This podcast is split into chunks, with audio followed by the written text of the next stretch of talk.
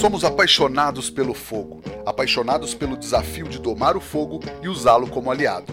Eu sou o Rodrigo Peters e é essa paixão e respeito que trazemos para o É Fogo, um podcast de entrevistas onde o churrasco é tratado como hobby, mercado e paixão. Ele é engenheiro de formação e cozinheiro por opção, instrutor, empresário e estudioso da cozinha e do American Barbecue. Ele é o Canadian Lumberjack, o lenhador do Brazilian Barbecue, Arthur Fumes. Bem-vindo ao É Fogo, Arthur. Opa, muito obrigado por me receber aqui. É um prazer enorme estar aqui, cara. Opa, legal. Ninguém melhor que você para ser o lenhador do churrasco, né, cara, no Brasil. é. é, cara, acabei tendo esse título aí, mas é um apelido, na verdade, não é nem um título, é um apelido aí dos amigos. Ah, a galera te chama disso mesmo? É, chama, chama sim. É, eu não sabia. É por causa da, das. É, acho que é por causa das roupas e da. Talvez a criação que. Fui criado no Canadá e aí fica essa brincadeira toda aí, a barba ruiva também, então é. É uma união de coisas aí. Ah, então eu acertei em cheio. Foi mais ou menos nisso que eu pensei. Acertei em cheio, então. Legal, cara. Arthur, para quem não te conhece, como você se apresenta?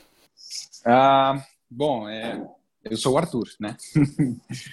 é, eu acho que é, no nosso meio né, de churrasqueiros, é, eu, eu sei que eu sou uma figura um tanto nova, né? Então eu acho que eu, eu me apresento como um instrutor de churrasco americano hoje aqui no Brasil.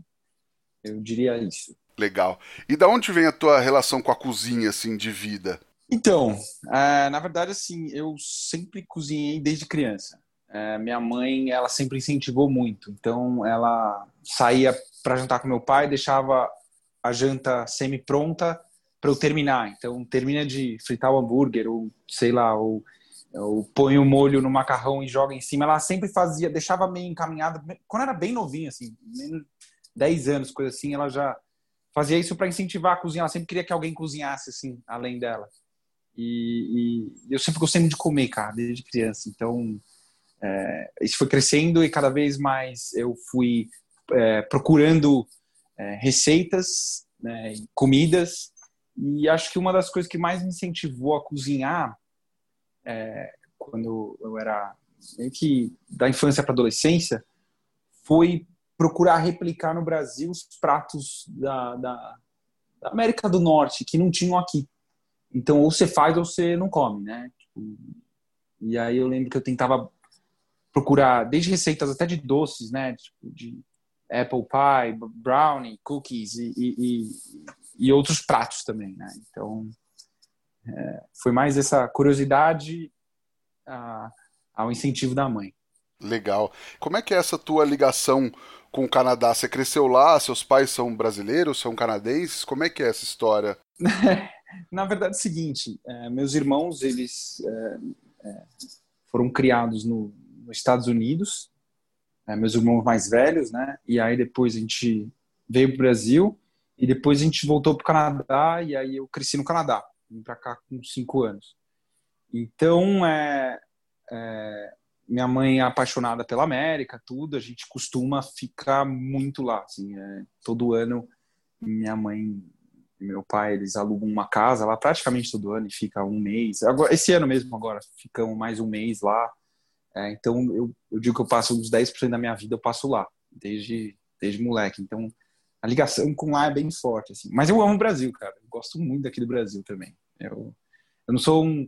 É, às vezes a pessoa pensa, ah, você quer voltar? Você quer... Não, eu tô bem aqui, eu, eu gosto do Brasil. Eu gosto bastante. Mas eu gosto de viajar lá para lá também. Então, se pode ir para lá para passear também, para ficar um tempo, legal também, né? É, é bom, cara. Eu gosto. E aí, então o, o American Barbecue teve sempre muito presente, né? No, no Canadá, como que a cena? Bebe muito do, do, do, barbecue americano também no Canadá ou é outra pegada? Então, na verdade, o barbecue americano, como a gente conhece, né, ele é meio que Texas, né? É, a gente conhece mais o Texas barbecue e as, e as que seria o brisket, né? E o, essa coisa de, dos, dos defumadores né, texanos e, e e as costelinhas das redes, que são é, foram super importantes, até aqui no Brasil, né? Você vê o Otec introduzir a costelinha e ajudou muito o barbecue a difundir, né? Então, é, nos Estados Unidos, na América toda, assim, o barbecue como conhecido, né, o texano, os briskets, essas coisas, está crescendo lá também. Era uma coisa bem mais regional. Até 10 anos atrás, é, se você fosse, por exemplo, para a Flórida, vai, que é o quintal dos brasileiros, era difícil você comer um brisket lá. Eram poucos lugares que tinham. Você tinha um Four Rivers e olhe lá, assim, sabe? E acho que uma unidade do Dickens Barbecue, se tinha ainda. Então tá crescendo até lá mesmo. Hoje você vai para Disney e tem hoje restaurantes de smokehouse novas lá dentro que não existiam antes, né? Então é uma, é uma culinária que tava é, sabe, sabe como se fosse assim, costela no fogo de chão aqui em São Paulo? Ah, costela no fogo de chão, coisa brasileira, uma coisa, mas não tem nenhum lugar. Ninguém faz isso. É uma coisa que a gente sabe que é nacional, que é sabe, é do sul principalmente, óbvio mas ninguém faz. E o barbecue nos Estados Unidos estava meio assim também, né? O, o Texas barbecue. E, e, daí ele está crescendo muito lá, né? Difundindo muito pelos Estados Unidos e, e, enfim, chegando também no Canadá, chegando toda a América, chegando no mundo inteiro. Então, é, só para deixar claro uma coisa, é, barbecue, né? É, não é a tradução literal da palavra churrasco, tá? A gente tende a falar que todo mundo acha, né? churrasco a tradução é barbecue. Não, não é, porque barbecue significa low and slow, né? Mesmo que ele seja hot and fast, ele é low and slow, né? Tipo, se eu falo um hot and fast são quatro horas. Então assim, quando é barbecue, eu tô dizendo low and slow.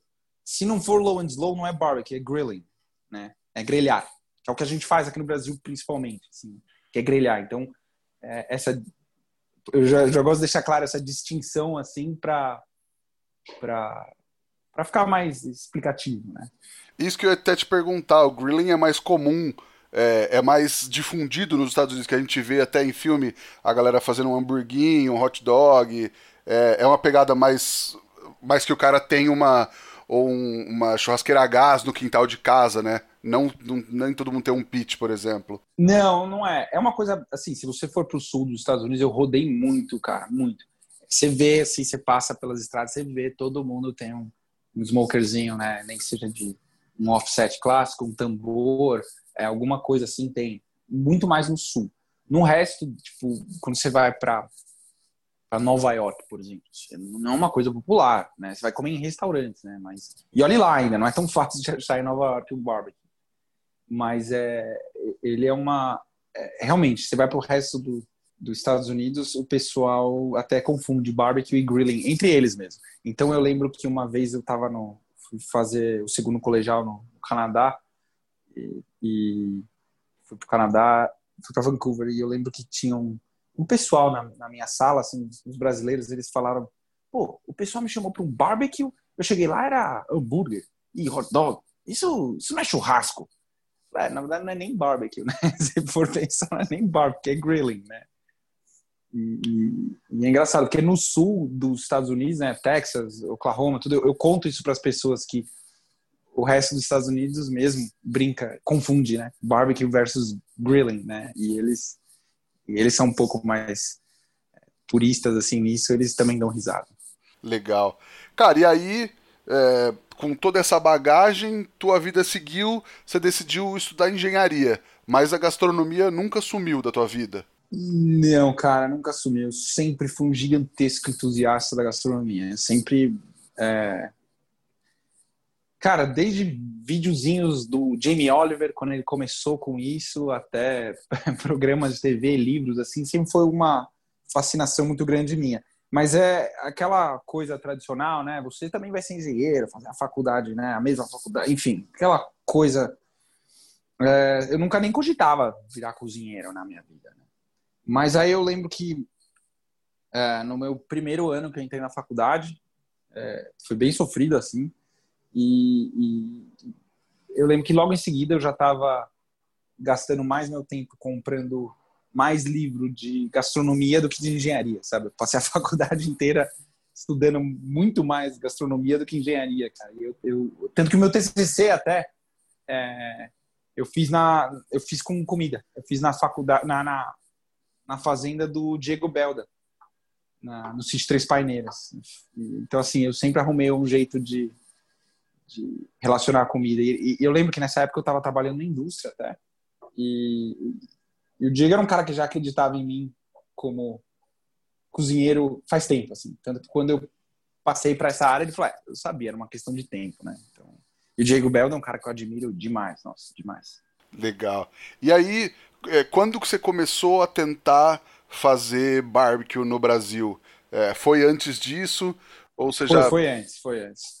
Eu, assim, eu... É, as costelinhas era uma coisa que já era uma obsessão minha desde sempre, né? Fumar elas em casa, seja improvisando, eu punha abafando ela nas abafadoras, churrasco abafo, né? Coisa assim. E eu lembro que em 2004, quando eu estava nesse intercâmbio, eu estava indo de Vancouver para Seattle. E aí eu passei num é uma viagem longa, deve ter umas duas horas, não lembro agora. Mas assim, no meio a gente parou num, num Walmart, Kmart, alguma coisa assim, e tava tendo lá um churrasco beneficente. É, você pegava lá a comida e você pagava o, quanto você quisesse, né? Você não precisava nem pagar. E eu, adolescente, oba, comida de graça. Mas mentira, eu paguei, tá? Eu, eu paguei. É, e eu peguei lá, o, era um brisket fatiado. E eu lembro que brisket já, já era uma coisa que estava na minha cabeça, mas sei lá, não relacionava muito com aonde que eu comia isso, sabe? Eu comi ele, eu lembro que eu olhei ele assim e parecia assim aquela carne, assim, quando você olha assim, parece sabe aquele lagarto da avó que é meio seco assim, que ela faz aquele aquele cozido de lagarto e você olha é meio seco, é meio duro. E eu olhei não estava muito feliz com ele assim. Eu dei uma mordida nele e falei: "Uou, wow, isso aqui é macio e gostoso. Uau!" Isso foi em 2004. E, cara, isso ficou na minha cabeça ficou matutando na minha cabeça assim um tempão. Eu era adolescente, cara. E aí eu voltei procurando ah, como fazer isso e putz, é, eu ficava aqui perdido tentando fazer, mas era muito difícil, assim, não tinha nenhuma base, não tinha nem, não tinha nem YouTube na época. E eu lembro que em 2009 eu fui para Oshkosh, Wisconsin, numa convenção de aviação lá, e, pô, tinha uns carinhas lá fazendo brisket de novo ali na frente da feira, uma convenção gigantesca de aviação. Tinha uns caras ali na frente, é, cara, tendinha, assim, tem um monte de tendinha de gente vendendo coisa, assim. Eu não sei nem se estão vendendo ou fazendo para eles mesmos, mas eles vendem. E aí tinha lá sanduíche de brisket e começou, cara, isso é muito bom. Eu adorei isso aí. E daí eu voltei para cá empolgadaço, né? Daí eu comecei a pesquisar um pouco mais arrumei umas churrasqueiras abafo para tentar fazer e ficava péssimo, cara. Ficava péssimo. É, nem sabia que tinha que não podia defumar com eucalipto, assim, ficava ruim. Eu ficava tentando fazer, daí eu fui estudando um pouco mais. Eu lembro que em 2013 o Diego Belda fez um brisket num, num show do Rodrigo Haddad, é, um show do, de final de ano, Nashville Nights. E, e, putz, eu achei muito bom. Eu fui falar com ele, eu falei, cara, como é que se faz isso? Ah, nesses tambores aí e tal. E daí eu, meu irmão me arrumou um, um offsetzinho clássico, daqueles mais fininhos, mais vagabundos, que é o que dá para trazer na mala, que dá para despachar a caixa, porque os outros pesam muito, assim. Esse é bem, bem ruinzinho, assim. Cara, levei para cá, montei ele e tal, e ficava tentando fazer nele. Ele era bem ruinzinho, né? Mas ela trabalha, muito trabalho, cara, porque defumador ruim é, é, difícil, cara. Bate um vento, a temperatura cai, aí bate outro vento, a temperatura dispara. Era difícil controlar o fluxo, né, a qualidade da defumação. E daí, uns anos depois, acho que putz, não sei agora ao, certo que ano que foi, o Franklin começou a soltar uns vídeos no YouTube. E eu lembro que eu peguei esses vídeos dele, que na verdade esses vídeos fazem parte do documentário da PBS. E, e daí eu fiquei obcecado, falei, cara, quero fazer um brisket igual desse cara. E eu tava sozinho no mundo, assim, não sabia nem que existia esse negócio. Acho que nem existia, na verdade, né, aqui no Brasil, muita coisa. Então, quando eu comecei a fazer isso, é, eu ficava me aventurando bastante sozinho. E eu nem sabia que dava para embrulhar no papel alumínio, assim, eu só embrulhava no butcher paper que eu trazia importado, enfim. E tanto que quando o Diego, uns anos depois, é, quando o Diego Belda me uns bons anos depois, me falou que tinha é, uma empresa aí trazendo defumador bom. Eu comentei com ele que tinha defumador aqui é, da Charbroil e tava muito caro, muito caro. Acho que tava quase 10 mil reais. E eu lembro que eu comentei isso aí com ele. Ele Ah, mas tem uma empresa aí que acho que está começando aqui no Brasil que está com um negócio bacana. Cara, eu liguei para eles e fui o primeiro cliente, que foi a Kings, né? Comprei deles, assim. O primeiro cliente a comprar um de 20 para casa. Falei, nossa, eu quero isso aí. Você chegou a ter um pitch antes é, desse, ou era mais improvisado, ou você chegou a construir? Não, não, tinha, tinha esse daí que meu irmão me deu, assim, ele era bem ruinzinho, né? Ah, tá. E tinha o de tambor, assim. O de tambor, se você souber é, cuidar bem do fogo tal, esse de tambor de lado, assim, que tem uma chaminézinha na lateral. Dá para fazer lá também. Não é tão fácil, não é a mesma coisa. É difícil você gerar um fluxo bom nele, assim, mas, mas dá para fazer também. Dá para fazer até nas Webers. As Webers redondas eu, eu, tentava fazer, mas eu não me dava muito bem. E daí um dia meu sogro arrumou uns carvão de briquetes e aí funcionava bem, cara. Só que aí eu nunca mais achei eles, uns importados. Comprei em loja náutica de barco, assim, e eles funcionavam muito bem, cara, porque ele não dá, ele não dá chama, não queima carne, ele fica só naquele calor, assim. Eu gostava, mas como eu não tinha sempre esses carvões tal, eu meio que é, aboli essa ideia um pouco. Ficava mais esses tamborzinho, ou na minha offsetzinha ruimzinha. Tambor, tambor é um ugly. Não, não, não é o tambor, desculpa, é o tambor, é o churrasqueira de tambor brasileira mesmo, aquele que ah, tambor tá. na, na, na, sei, na horizontal. É, O ugly eu nunca, eu nunca usei o, o, o ugly até eu ir para Oklahoma, que eu fui fazer um acampamento lá com Kent Rollins, um treinamento lá. E aí ele tinha lá um ugly e eu achei super legal, super interessante. É da Pit Barrel até, achei bem legalzinho, bem legal. O problema só é a capacidade dele que é bem pequena, né? Sim, sim. Mas é, mas é super interessante, cara. Baita maquininha legal, cara. Portátil, tudo. Achei legal, achei bem legal. E aí, além de equipamento, é, insumos, temperos, paladar também era difícil de reproduzir? Ah, era, cara. Era, porque assim, eu, eu trazia quilos de kosher salt, né? É, sim, não conhecia. Depois começou até o sal de parrilha, tudo. Então, assim, eu trazia kosher salt dos Estados Unidos. Minha mãe queria me matar, ela viajava e mandava trazer kosher salt. É, e, então, é, todo mundo quer me matar, cara, porque um pacote de kosher salt é 1,3 kg, mais ou menos. Então, sim, eu trazia o sal de fora. Hoje tem sal aqui no Brasil, tem sal bem legal até. Mas, legal. É, pimenta do reino também, pimenta do reino eu trazia de lá. E eu sempre fui fascinado por rubs. Então, assim, eu viajava para lá, trazia trocentos quilos de rub. Na verdade, eu, até hoje eu trago. Eu trago praticamente uma mala só de rubs. Adoro experimentar novos sabores, tentar novos sabores, misturar os sabores. Então, assim, cara, tem um cara que tem rub importado em casa no Brasil, acho que sou eu. Nossa Senhora. Eu, eu geralmente a última viagem até filmei, assim, mostrei pra galera. É muito, cara. Eu, eu gosto, cara. Eu gosto aí. Bibliotequinha de hub em casa. Nossa, demais, cara, demais. E para você, o que, que faz um bom barbecue e um bom brisket, por exemplo? Ah, putz, cara, é... primeiro de tudo, acho que o brisket é uma carne que você gasta muito tempo nela. E, e um brisket alimenta umas 10 pessoas, sabe? Então, eu acho que, primeiro de tudo, pega uma carne boa. Vale a pena pegar um brisket caro. Porque um brisket caro não é mais caro do que uma picanha, sabe? E você vai gastar muito tempo nele. Então, para mim, assim, primeiro de tudo, eu, eu pego um brisket muito bom. Assim. Eu sempre, por exemplo, esses da reserva Roberto Barcelos, eu pego de caixas, cara. Eu pego de caixas. Porque é, é, eu acho que vale a pena, sabe? Você vai gastar muito tempo nessa carne e essa carne. É, você paga tão mais caro em outras carnes, por que não paga caro no brisket, sabe? Uma carne que você vai se dedicar tanto. Né? Então, é, começa pela carne boa. Né? E segundo é atenção, né, na hora de defumar. É importante, cara.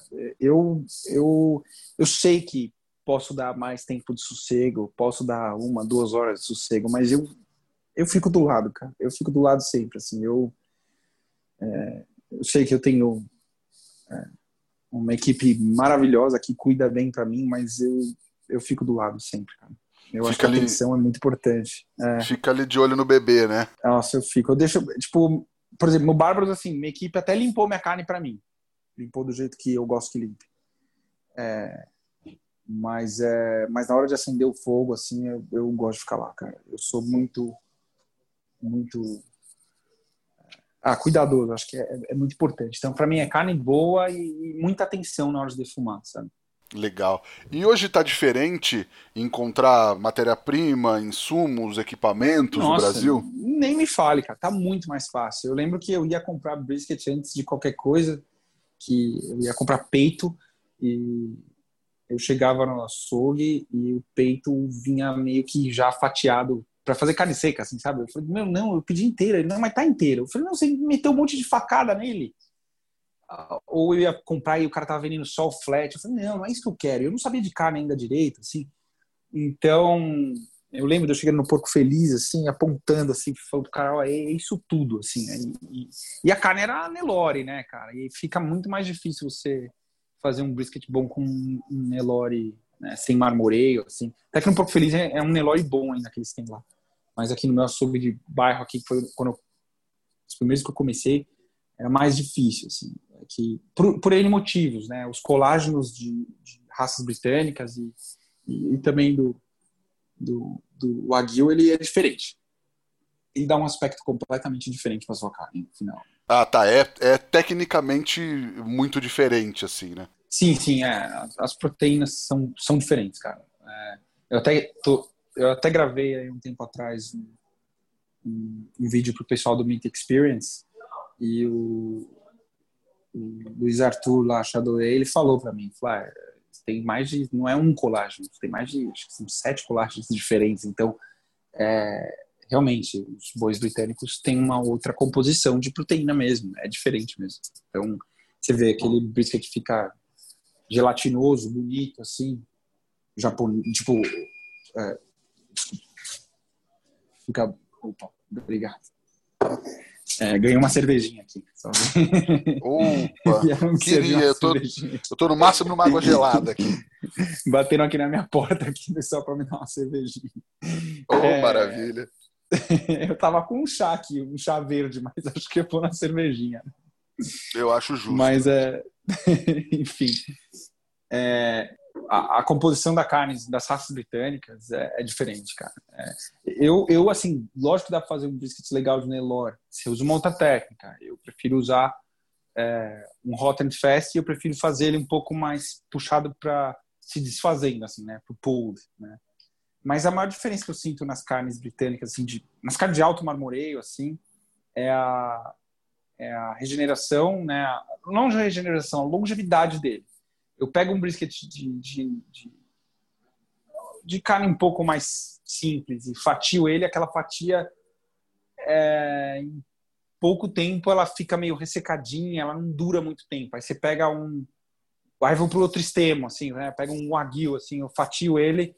Cara, aquela fatia, ela tá fria em cima da tábua, ela ainda tá deliciosa, sabe? É, ele, pela gordura que tem nele, tudo, assim, ele, ele é animal. Por isso que eu falo, gasta numa carne boa, cara. Vale a pena. Vale a pena.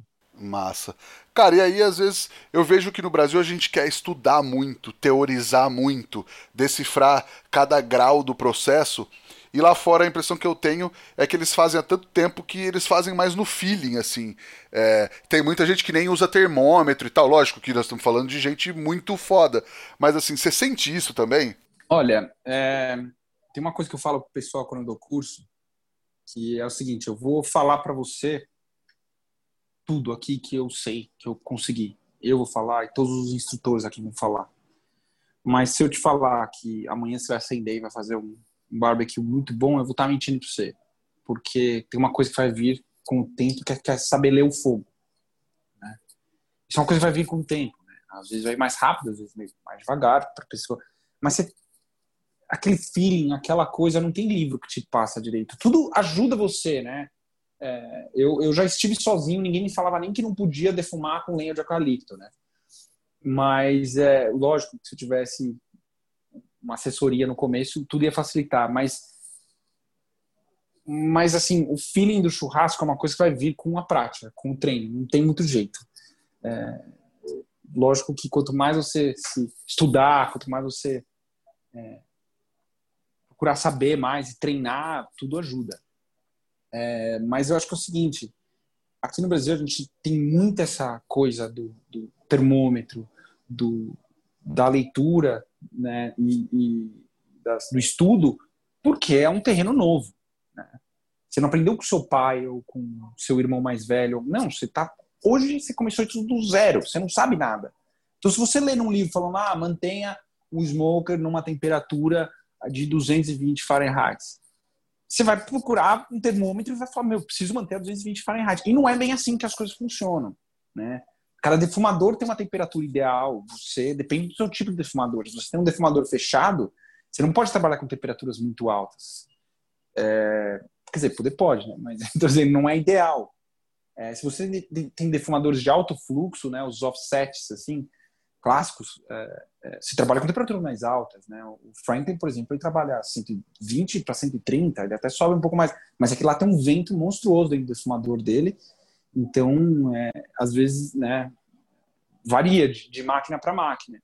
Por isso que é importante você estudar muito a sua máquina, o que você tem para trabalhar, né? Mas eu acho que é normal. Eu acho que esse feeling que a gente vê, né, a Tutsi falando, ah, eu nem tenho termômetro, põe a mão. Não teve tempo ainda das pessoas desenvolverem tanto isso. Óbvio que com o tempo você, com a sua prática, você vai melhorar, né? Eu, é, eu basicamente assim, hoje, se eu vou fazer um brisket na minha casa, eu ponho o termômetro no final para ver se o brisket está pronto só pela temperatura. E olhe lá, porque não são to... eu não uso sempre a mesma temperatura. Porque depende da carne. Tem umas que se desfazem em uma temperatura mais baixa. Tipo aquele brisket do Barcelos, é, que eu achei uma delícia, né? Meio sangue. Eu tiro ele a 95, naquele caso. Mas é, aquela peça, aquele que, que eu já aprendi a trabalhar com ele, sabe? Então, realmente, o instrumento é importante, né? É importante. Ainda mais aqui no Brasil, que a gente. que todo mundo ainda é novo nisso, né? Não tem nenhum ainda mestre das antigas, porque não tem antigas ainda. E, e as nossas proteínas são muito diferentes. A gente não tem um fornecedor que serve sempre a mesma coisa. Cara, é difícil, cara. Difícil. Boa de qualidade é difícil, né? Ainda é pouco, é muito escasso. Ainda. Cara, e profissionalmente na cozinha, como que você começou? Então, na verdade, é, é, meu irmão mais velho tinha uma pizzaria barra restaurante é, na, perto da Paulista ali. E, e, eu comecei trabalhando com ele lá, quando eu podia. E me aventurava lá e, e eu achava super legal. Ele fazia pizza de pepperoni com pepperoni que eu gostava, que era da Pizza Hut. Eu achava super legal e, enfim, começou nisso. E depois, cara, eu eu estava na faculdade e eu comecei a fazer uns uns picles fermentados, porque eu fui no Cats, lá no, Pastrama, em Nova York, e eu comi o picles dele e falei, cara, isso aqui é excepcional. Por que, que é tão bom? Ah, ele é fermentado. Eu falei, mas o que, que é isso? Né? Enfim, não, ele não vai vinagre, ele fermenta e apodrece direitinho, assim. E eu achei maluco isso aí. Aí eu trouxe o sal, né, eu já tinha até sal é, caché para fazer, porque eu vi que, tinha que era melhor assim, sal sem iodo, mas sei lá, né? E aí eu tinha um amigo meu que eu ia fazer em casa, ele também estava indo fazer na casa dele por coincidência, um amigaço meu. E daí a gente fez esses pickles, uma receita nossa, fomos fazendo semanalmente de brincadeira e ficou excepcionalmente bom. E daí o negócio a gente começou a fazer bastante, assim, para os amigos. A gente começou, a, enfim. E ele é, falou: vamos começar a vender isso aí.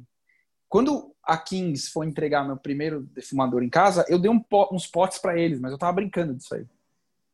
E quando eu comprei meu defumador, eles falaram: Ó, oh, você tem direito a ganhar um curso aqui com a gente. E eu não. não é, falei, putz, mas curso de, de barbecue? É, é, pode usar daqui a um ano, dois, quando você quiser. Enfim, aí depois eu liguei para eles quase dois anos depois e falei: posso fazer esse curso aí? Ah, beleza, entra aí. E eu lembro que o, o, o, o Digão até falou: e aí, como é que tá aquele, e aquele seu picles lá, cara, que incrível. Então, cara, hoje eu tô no Italy expondo ele. Então, assim, a coisa cresceu, assim, a Art and Riches.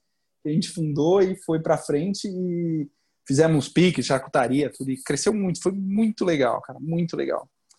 E hoje é, eu tô com uns outros projetos, inclusive eu entrei de sócio numa hamburgueria, na Bro Burger, que tem sido uma aventura maravilhosa. É uma hamburgueria que é, ela é, eu ia nela como cliente porque achava excepcional.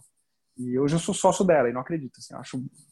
E a gente está agora, em plena pandemia, botando ela no endereço que ela ficava na, no centro de São Paulo. A gente botou ela na Alameda Santos, assim, bairro nobre de São Paulo.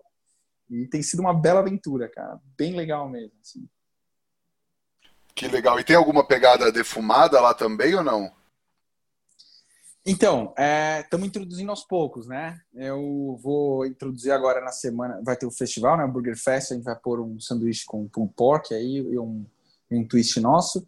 Mas, sim, já estamos começando a, a, bolar umas coisas defumadas, sim. Sem dúvida. Sim. E, cara, você, é, no bom sentido, é um nerd da defumação, assim, né? Que, inclusive, estuda o pitch como engenheiro, né? Não, não como só cozinheiro. O que, que dá para levar em consideração para quem quer um equipamento legal, talvez é, fazer o seu? Eu vejo na internet muita gente fazendo, pegando projetos e tal. O que, que tem que ter, digamos assim? Ó, é, eu levo assim, eu defumo em offsets, né? Então, assim, que é o que hoje a Kings produz, né? Offset é, reverse flow, né?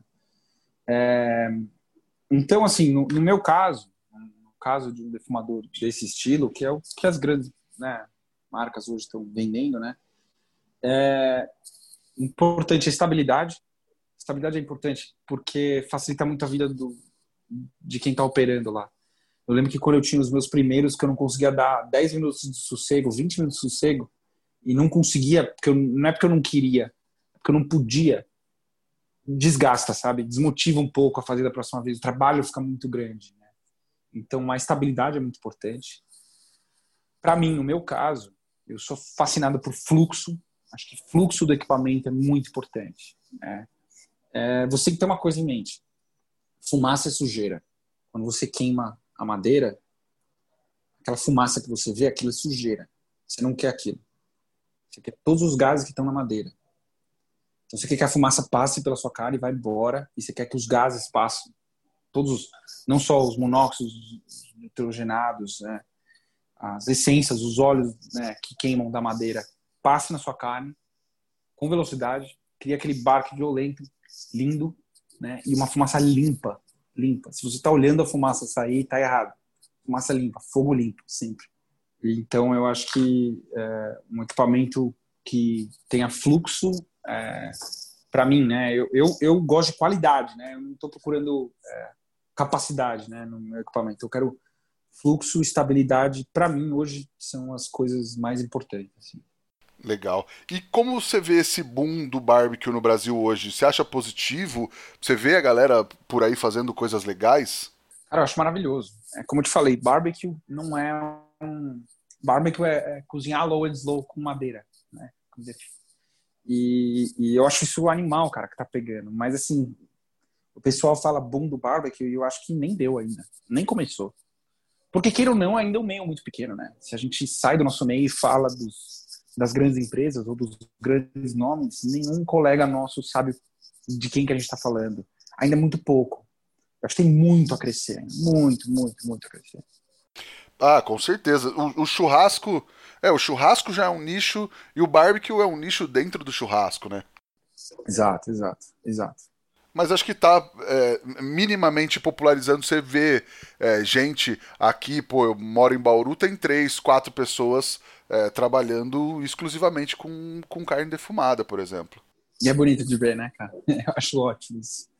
Legal pra caramba. Mas eu acho que ainda tem muito a crescer, cara. Eu acho que. Eu ainda conheço muitos amigos meus próximos, é, parentes, assim, que falam que nunca comeram além do que eu já fiz. Então eu falo, cara, tem alguma coisa errada, tem que comer, tem que ter mais restaurante aí, tem que ter mais coisa. Porque é o, é o que eu falo. Por que, que eu vejo um potencial enorme do barbecue no Brasil?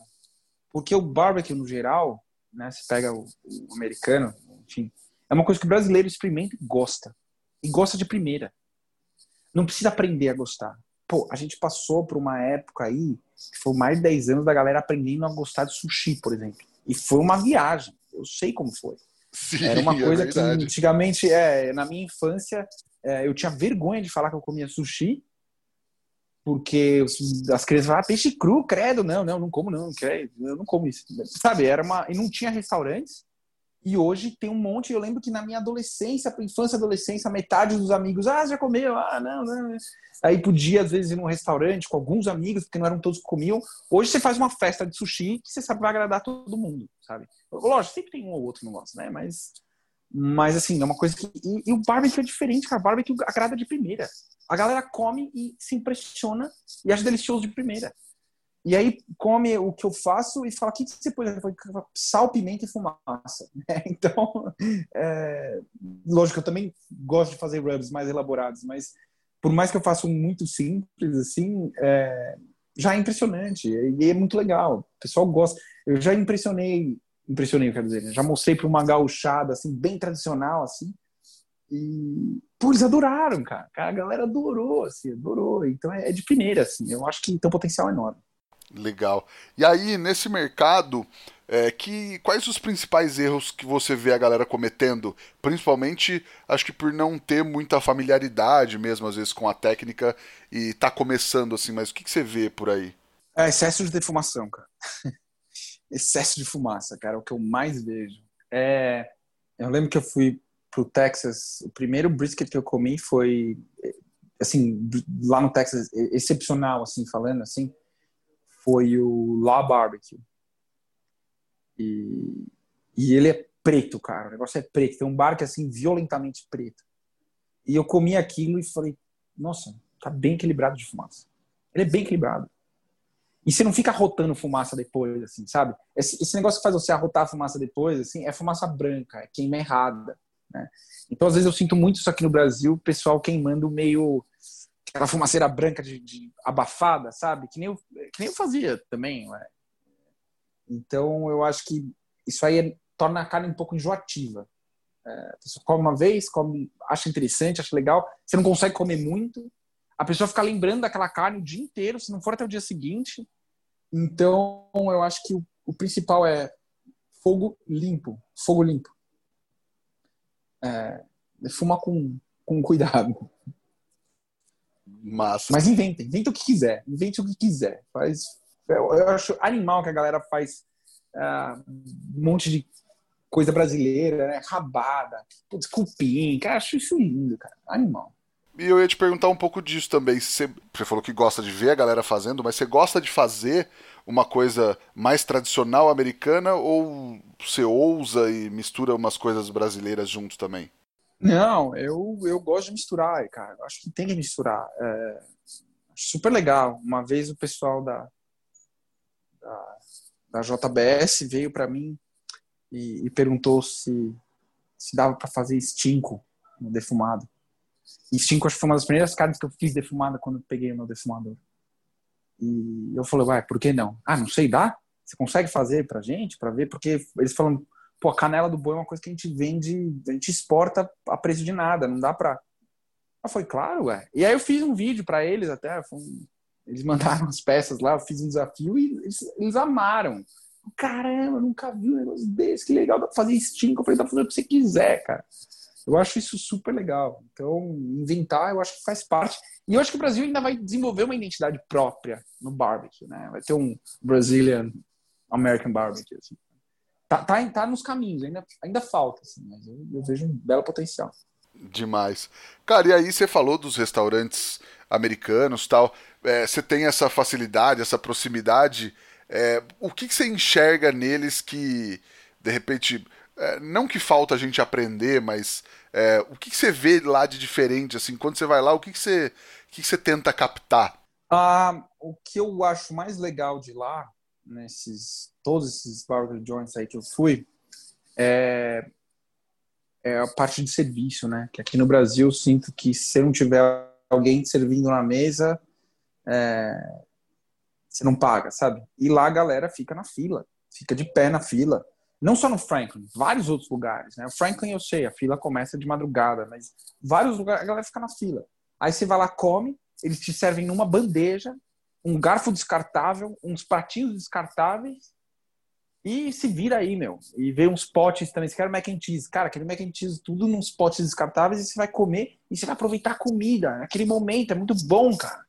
Você não precisa de serviço de mesa, de garçom, de, de é, sabe, barbecue é isso, é, é, ficar na fila, aproveitar a fila, toma uma cerveja na fila, fica com os amigos. Quando eu fui na Tutsi tinha cerveja ali, você pegava a cerveja e pagava, uh, tinha um cooler, um cooler com cerveja, você pega, paga lá um dólar e toma e fica na fila. Putz, e eu tava sozinho, né? Eu fiz muita coisa sozinho. Aí você faz amigo na fila, é tudo, tudo faz parte.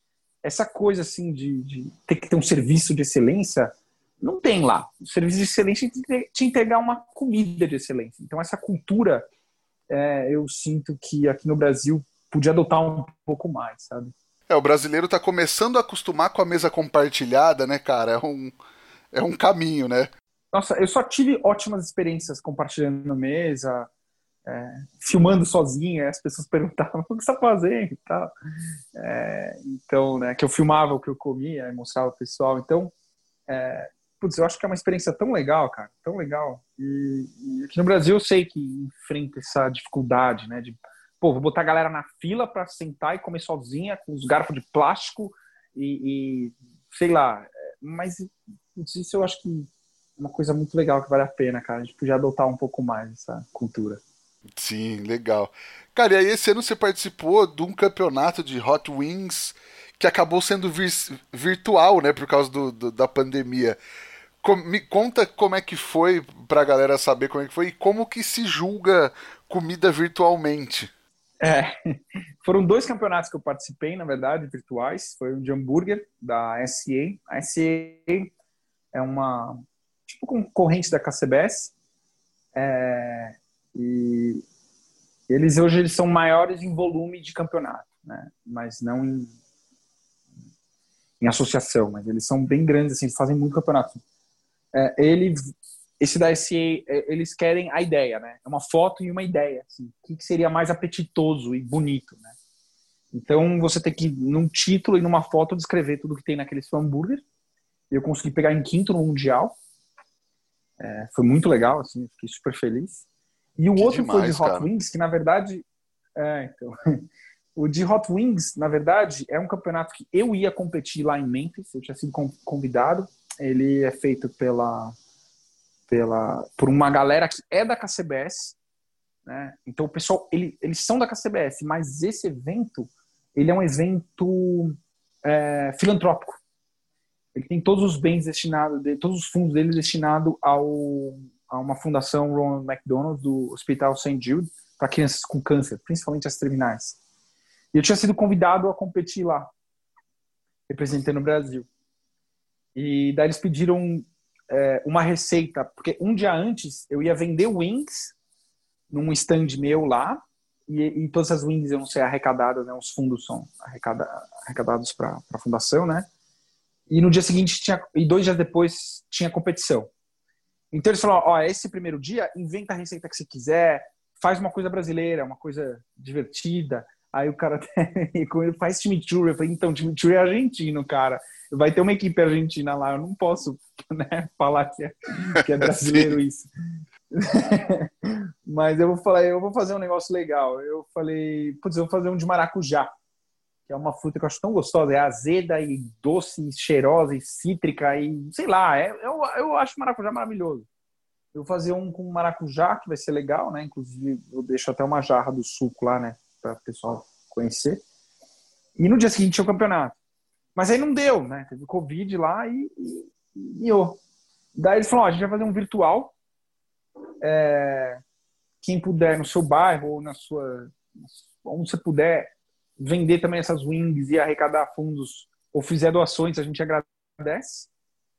E vamos fazer um campeonato virtual. O virtual vai ser uma foto e tenta botar nessa foto tudo que você usou, mais ou menos, a ideia toda nessa foto e uma descrição.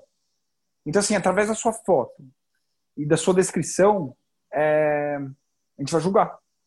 E daí eu mandei uma foto, botei todos os temperos que eu usei, botei os temperos clássicos de campeonato, né, para impressionar os juízes, que é, é, o que eles esperam comer, que é o uh, Barbecue Blue Hogs, né? O, o Reblado Plowboys, que eu acho maravilhoso. Aí botei o Cavenders, que é um tempero regional deles, que é tipo um, tempero muito tradicional deles, que eu acho que. É, eu achei que. Putz, minha mãe cozinha e põe isso, assim, sabe? E aí fiz uma descrição super legal também. E aí peguei em sétimo no Mundial. Foi bem legal, cara. Bem legal mesmo. Assim. E super feliz. Demais. É legal porque, enfim, é um é uma modalidade diferente, né, digamos assim. Sim, sim. E nesse daí, como os juízes porque quando o teste é cego, é bom não inventar muita coisa, querer botar maracujá no teste cego, porque no teste cego a palavra sua não vai estar tá lá, vai ser só o que ele experimentar. E se ele experimentar uma coisa muito exótica, não sei se ele vai dar uma nota boa. Mas aí, esse aí, como era uma descrição e uma foto, aí eu botei maracujá né? E falei, ó, vai maracujá também, tal, que é assim, tal. Eles têm lá, o Maguari tem lá nos Estados Unidos. Não é tão popular, mas dá para encontrar, né? E tem tem maracujá na na Flórida, mas é um pouquinho mais doce que o nosso, é um pouquinho diferente. Mas enfim, foi suficiente para pegar um top 10, assim, que isso foi legal pra caramba. Pô, é, brasileiro tomando call lá fora é animal, sabe? É, foi uma foi, foi, uma vitória de todos nós. Assim. Achei, fiquei muito feliz por para o Brasil no geral. Demais. Ah, e eu ainda consegui provar essa asinha no, no curso em Botucatu e tava realmente muito boa, viu, cara? Pô, legal, legal. Mas, Arthur, vamos pro lenha na fogueira, então? Botar, botar fogo no negócio. É, pitch, cilíndrico, quadrado ou octogonal? Ah, triangular. Não, brincadeira. é, uma, uma, chapa em cima da outra com 30 centímetros só de diferença de distância e, e 4 metros. Sim. É, bom, é, é aquilo que eu falei. Eu quero qualidade, né? Eu quero, é, eu quero fluxo forte. Eu quero é, fogo limpo, né? Então, é, para mim, o cilíndrico, cara, é, um duto cilíndrico, o ar circula bem, assim. Então eu gosto bastante dos cilíndricos, cara. Legal. E aqueles é, que a gente vê muito em smokehouse muito antigas nos Estados Unidos, até no, no Chef's Table da Toots, que são de alvenaria, né? E são tipo quadrados gigantescos, assim, onde tem muita carne. Como é que funciona isso? Isso é, é legal, não é? É legal, cara, é legal. Eu fui nas casas que tem isso aí, super interessante, é bem legal. Ele carrega um pouco mais na fumaça, né? porque não tem aquele fluxo assim, né? Mas ele é, é super interessante, cara. Eu fui nas casas que usam ele de. A Tutsi faz uma, uma outra deformação. Ela põe a, a brasa embaixo e faz um, uma. Ela assa a carne ali devagar. O, o brisket não, o brisket ela põe num cilíndrico, tá? O brisket ela faz diferente, mas as outras, as outras carnes ela põe embaixo a, a brasa e ele vai assando e soltando um pouco de fumaça. É, e, e putz, cara, o frango dela tava muito bom, velho, muito bom. Nossa, eu achei tudo lá tava excepcional, assim, mas enfim. É, e, e, os antigos que tem um, se vai no Cross Market ou no, no, no Smitty's Market, eles são, eles põem é, um cinder block grandão e a lenha tá na ponta, na, ponta, na ponta de um deles. Então a fumaça meio que corre por ele todo. É, funciona bem, super legal também. Eles fazem lá um, um uma defumação mais hot and fast, ele é um pouco mais carregadinho de fumaça, né? É, mas ele é, a cara é muito legal de ver. É, ele vale muito a experiência de conhecer esses caras aí antigões, casas de 100 anos, cara, é muito legal, muito legal. Legal. A gente fala aqui que vai polêmica no Lenha na Fogueira, mas é polêmica de brincadeira também. Não tenho é, interesse em, em ter enfim, em participar de nenhuma polêmica. Qualquer empresa que quiser me mandar pitch para testar, estamos aí. Ô Arthur, e aí a nossa pergunta de um milhão de reais, o que, que o fogo significa para você, cara? Ah, nossa, hoje significa minha profissão, né? Significa meu ganha-pão, cara. Significa minha opção de vida, cara. Fogo é minha opção de vida. Eu tenho um fascínio muito grande por. Quando eu era criança, bem criança, eu tinha 10 anos, meu pai me deu um isqueiro e um zipo. Porque eu queria um isqueiro, assim, um zipo tal. Ele me deu um zipo, né, para mim e pro meu irmão até. E eu lembro que eu tava no carro, assim, e tava acendendo, apagando ele, assim, e eu falei para minha mãe, assim, falei, nossa, por que é tão legal? Ela falou, porque tá na gente. O fogo é o que é, distanciou a gente dos animais, né? A gente começou a cozinhar o alimento, a gente começou a não gastar mais horas por dia mastigando, né? A gente comia rápido, né? porque aprendeu a amolecer o alimento com fogo, esquentar e digerir rápido. Então, hoje, fogo para mim, cara, é, é, a minha opção, cara. A minha opção. Legal, é fascinante, né, cara? O fogo é maravilhoso. E você tem uma receita, um truque, uma diquinha para passar pra galera que tá ouvindo a gente? Cara, a dica que eu dou é fogo limpo, cara. Fogo limpo. Taca lá no defumador. Quem for defumar, fogo limpo. Não, não é porque você não tá vendo a, a fumaça que não tá defumando. Tá defumando, fica tranquilo. Se tiver, se tiver lenha queimando ali embaixo e a chaminé saindo limpa, ótimo. Abra aquela chaminé, deixa correr ali o vento. E uma receita que eu, eu tenho, eu, eu pensei em várias receitas, mas acho que hoje no Brasil está todo mundo desenvolvendo rubs e, e, dando receitas de rubs. E eu adoro rubs, não leva mal. Eu acho delicioso. Mas experimenta um sal e pimenta. Só isso. Assim. Vê como também é muito gostoso, cara. É, acho que às vezes todo mundo só experimentou carnes com rubs mais elaborados e às vezes sal e pimenta, porque o sal é o realçador de sabor número um do planeta, né? É o realçador de sabor mais utilizado e mais reconhecido no planeta. E a pimenta do reino, ela é um tempero base que é muito importante. É... Ela tem tudo nela. Ela tem o herbal, ela tem a terra, ela tem a picância, ela tem o aroma, ela tem tudo. Então, e, de maneira depois que você queima ela, depois que você defuma ela, que ela o sabor dá uma suavizada, ela complementa tão bem tudo. Então, a minha receita, apesar de ser muito simples, é volta atrás, volta no sal e pimenta ou experimente o sal e pimenta. Olha que legal que é. Boa. É, o meu próximo próximo brisket que eu fizer ou alguma carne mais nessa pegada, com certeza vai ser só sal e pimenta. Dá uma olhada, dá uma olhada. Cara, e tem alguma coisa para indicar pra galera assistir, visitar ou ler? Ó, a leitura.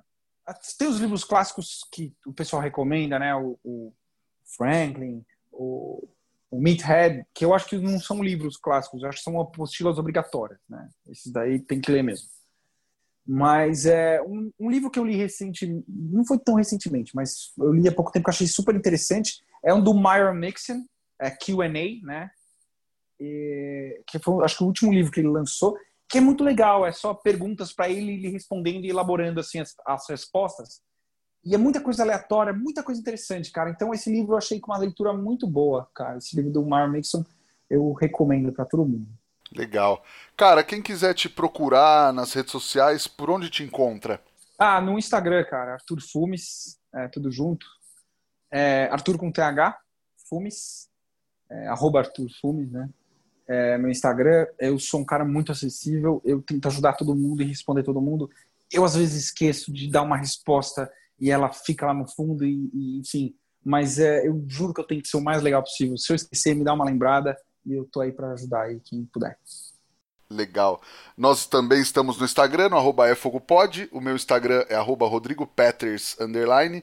E o nosso e-mail, que ninguém manda e-mail, mas está aí para quem precisar, é o efogopodcast.gmail.com. Ajuda a gente a espalhar a palavra do fogo. Pega esse episódio do Arthur, manda para aquele seu amigo que faz carne com muita fumaça carregada para ele, ele pegar umas dicas. Ouve lá na Apple Podcast, dá follow no Spotify, dá uma força. Cara, brigadão pelo papo. Eu gostei muito, tenho certeza que a galera gostou muito também. Pô, muito obrigado por me convidar, foi um prazer enorme. É, eu gosto de conversar, eu gosto de conversar. Eu sou um cara que se deixar vai longe. Passou rápido para mim. É, foi um prazer enorme. Obrigadão, cara. E parabéns pelo seu trabalho. Muito legal isso aí que você está fazendo. É, esse bate-papo é extremamente importante e obrigado. Valeu. Porra, legal. Eu gosto muito de conversar também, não é à toa que, enfim, fiz faculdade de comunicação, tô com um podcast, mas, puxa, gostei muito também, cara. Brigadão mais uma vez e brigadão para todo mundo que ouviu até agora e até a próxima semana. Tchau.